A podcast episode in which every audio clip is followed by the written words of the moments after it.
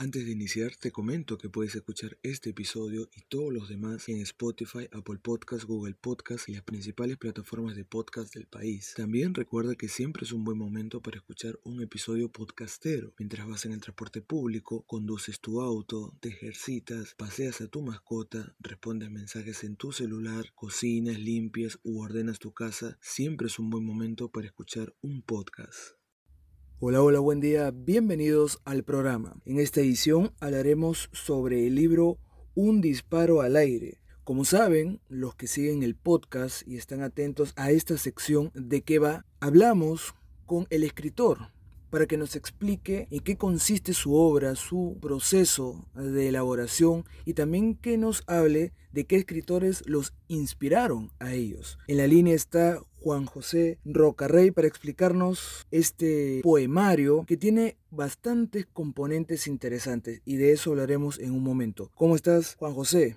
Hola, ¿qué tal? ¿Cómo estás, Geraldo? Un gusto. La primera pregunta de cajón, ¿de qué va un disparo al aire? A ver, ¿de qué va? Te puedo decir que en verdad el centro de un disparo al aire es saber que cada letra, cada palabra tiene un cierto ajuste de sentimiento muy grande, ¿no? Este, he visto, he leído durante toda la vida poetas eh, intentando escribir algo muy complicado tal vez a veces o intentando ser muy muy fieles a la literatura antigua y que al final no no no terminan de explicar lo que quieren decir, ¿no?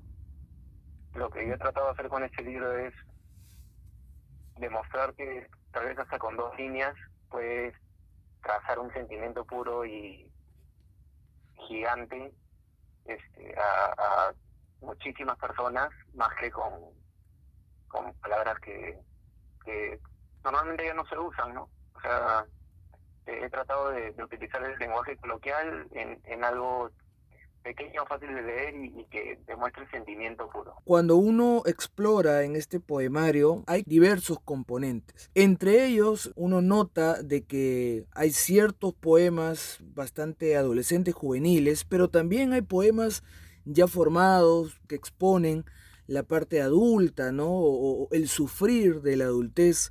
Entonces, imagino de que a lo largo de, varios años has ido escribiendo y recopilando tus poemas.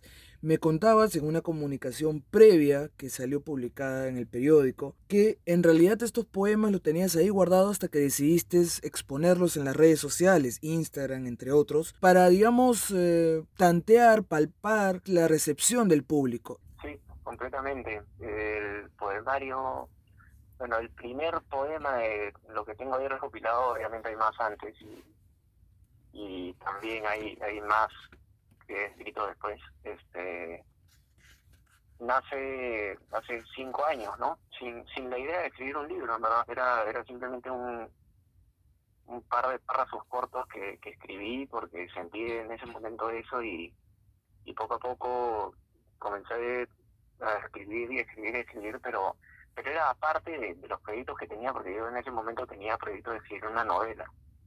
Entonces, al final, después de no publicar nada durante años, obviamente es la vida de cualquier escritor, eh, se me vino la idea a la cabeza, recopilé, saqué las telarañas de encima, algunas cosas narradas y, y me decidí a publicar esto por mi cuenta, ya que estábamos en, plena cuarentena. Y nada, y, y salió esto que, que me gustó. Entonces, felizmente, ¿verdad? O sea, salió eso que me ha encantado. Es, más o menos esa la historia. Ahora, me parece de que se trata de una autopublicación. Coméntanos también de eso.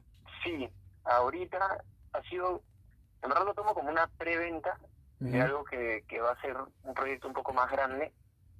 Este, he, hecho una autopublicación, ya que todo estaba cerrado y nadie tenía comunicación con nada. eh, y fue muy buena. En verdad, creo que estoy bien agradecido de que a la gente le haya gustado, que haya tratado lo que, lo que me imaginaba o hasta más. Y lo que está pasando ahorita es que me estoy aliando con Caja Negra, la editorial, para poder mandarlo a más partes y poder llegar a más gente. este Justo quedan unas pocas copias de, la autopublicación que, obviamente las voy a estar eh, marketeando y distribuyendo a ver quién, quién quisiera, tiene la curiosidad de leer. Y luego ya se acaban las ventas durante unas tres semanas para empezar el verdadero lanzamiento con, con Caja Negra, ¿no? Entonces, aún no está a la venta. Sí, o sea, la, la autopublicación sí, Ah, la segunda edición vendría con caja negra. Pero digamos la autopublicación para los interesados, para los que escuchan el podcast, quisieran conocer eh, dónde pueden conseguirlo, con quién se deben contactar para tener un ejemplar, dónde podrían ingresar o con quién podrían comunicarse. Por el momento estoy con la casa de Canú, que está haciendo delivery por Lima, y conmigo directamente también. He estado mandando algunos a provincia. Eh, lo que sí quedan 30 y de ahí no me van a dejar imprimir más, así que nada, va a ser eso hasta, hasta agosto, que vamos a hacer un lanzamiento un poquito más bonito, que, que tal vez ya nos dejen unir a la gente en algún lugar público, en algún lugar un poco más abierto, quién sabe. Vamos a ir adecuándonos a la situación, ¿no? ¿Qué es lo que se viene para el futuro? ¿Más poema, narrativa? Coméntanos. Tengo varios proyectos que quedaron a la deriva durante los 20 años o un poco más que yo escribiendo. Este, una novela, dos novelas cortas, una media y otra que solamente falta corregir un poco. Pero ahorita estoy bien centrado en un tema que es, aparte de, intentar escribir, publicar algo en algún periódico y alguna crónica de actualidad o cosas así, que justo estoy en conversaciones estoy escribiendo un guion para una serie que, he inventado que, en verdad me, parece que está buenísima. Creo que es algo que no se ha visto, por lo menos en Perú, eh, y que a la gente le ha gustado mucho. Es un humor negro bien, bien natural, bien, bien, bien bonito, sentimental aparte, bien profundo. Y luego, sí, eh, el tema de sacar las novelas que tengo ahí, una media, como dije, y la otra ya por salir prácticamente. Y también estoy trabajando en un poemario que, como, como dije al comienzo, a, la par de, lo que escribo, siempre voy escribiendo estos poemas. ¿no? ¿Cuáles son tus escritores referenciales? Lo primero que tendría que nombrar es, yo, bueno, tengo un primo que, que todavía no publica, pero es un escritor a uno, que yo creo que va a hacer mucha historia. Este, me ha, me ha prometido que lo va a sacar a fin de año, el próximo año. este Gino Piaio, él ha sido como mi sensei en todo esto, siempre ha estado ahí editándome y, y, corrigiéndome y haciendo todo eso. Este y él también es fanático más o menos de, los escritores que yo sigo, ¿no? Que, que son, bueno, el clásico Bukowski, que, escribe para una época un poco más eh, nueva, un poco más vamos a verano y para de florearme.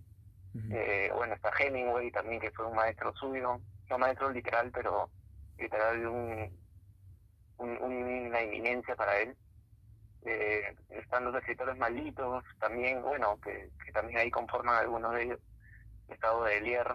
Eh, de Perú está Vargas Llosa con su libro de La, la Niña Mala.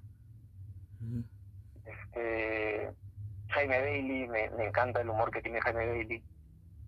Este, entre, entre otros, ¿no? Hay, hay demasiados, Bryce también, o sea, el estilo que tiene Bryce me encanta. O sea, hay, hay demasiado talento como para nombrar todo lo que lo que he leído, pero pero sí, de todas maneras hay algo reflejado, o sea, en algo uno tiene que buscar sus bases y, y tratar de, de buscar su, su voz al final, ¿no? Bueno, Juan José, muchísimas gracias por tu tiempo, ha sido muy amable. Perfecto, no, yo, yo te agradezco a ti. Muchísimas gracias, ¿ah? Muchísimas gracias a todos los que te escuchan. Esto ha sido todo por hoy. Los invito a suscribirse, darle me gusta, comentar y compartir los programas. Gracias a todos ustedes. Nos reencontramos en otra oportunidad. Buen día para todos. Antes de terminar, recuerda que puedes ayudarme financiando este proyecto a través de Patreon o PayPal. Te dejo los enlaces en la caja de descripción de este episodio.